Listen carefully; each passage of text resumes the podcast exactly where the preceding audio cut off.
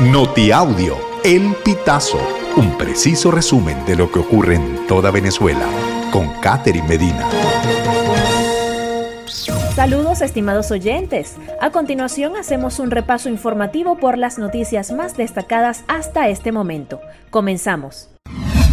OFAC autoriza a Venezuela vuelos para repatriación de venezolanos. La Oficina de Control de Activos Extranjeros de Estados Unidos, OFAC por sus siglas, emitió este jueves 16 de noviembre una nueva licencia en la que autoriza al Consorcio Venezolano de Industrias Aeronáuticas y Servicios Aéreos, Conviasa, realizar transacciones con 16 de sus aviones de vuelos no comerciales.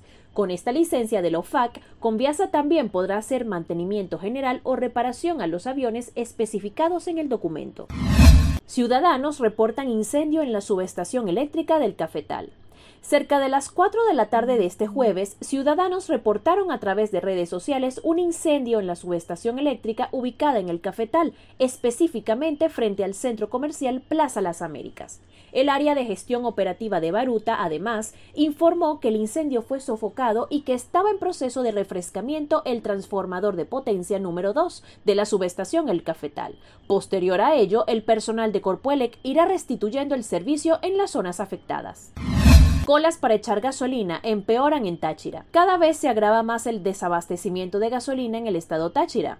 Usuarios aseguran a El Pitazo que tardan hasta cinco horas en cola sin saber si lograrán surtir. Como consecuencia de la escasez, la mesa de combustible ha reducido a dos los terminales de placa habilitados por día para echar gasolina.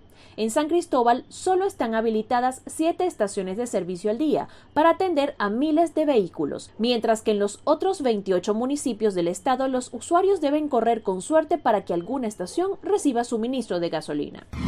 Linda Loaiza denuncia impunidad tras cinco años del fallo de la Corte Interamericana de Derechos Humanos a su favor. Linda Loaiza López Soto, quien fue secuestrada, torturada, mutilada y violada en 2001, denunció este jueves 16 la impunidad por parte del Estado tras cinco años de la sentencia condenatoria de la Corte Interamericana de Derechos Humanos.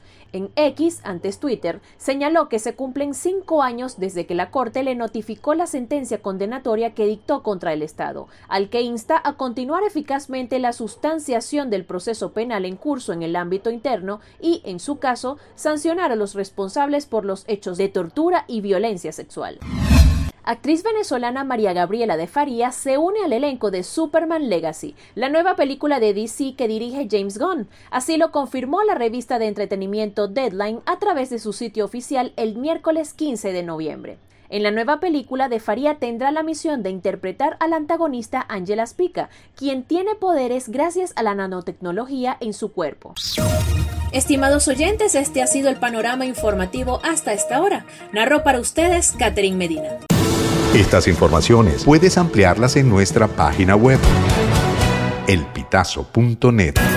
También Recibimos tus denuncias vía SMS o WhatsApp a través del 0414-230-2934.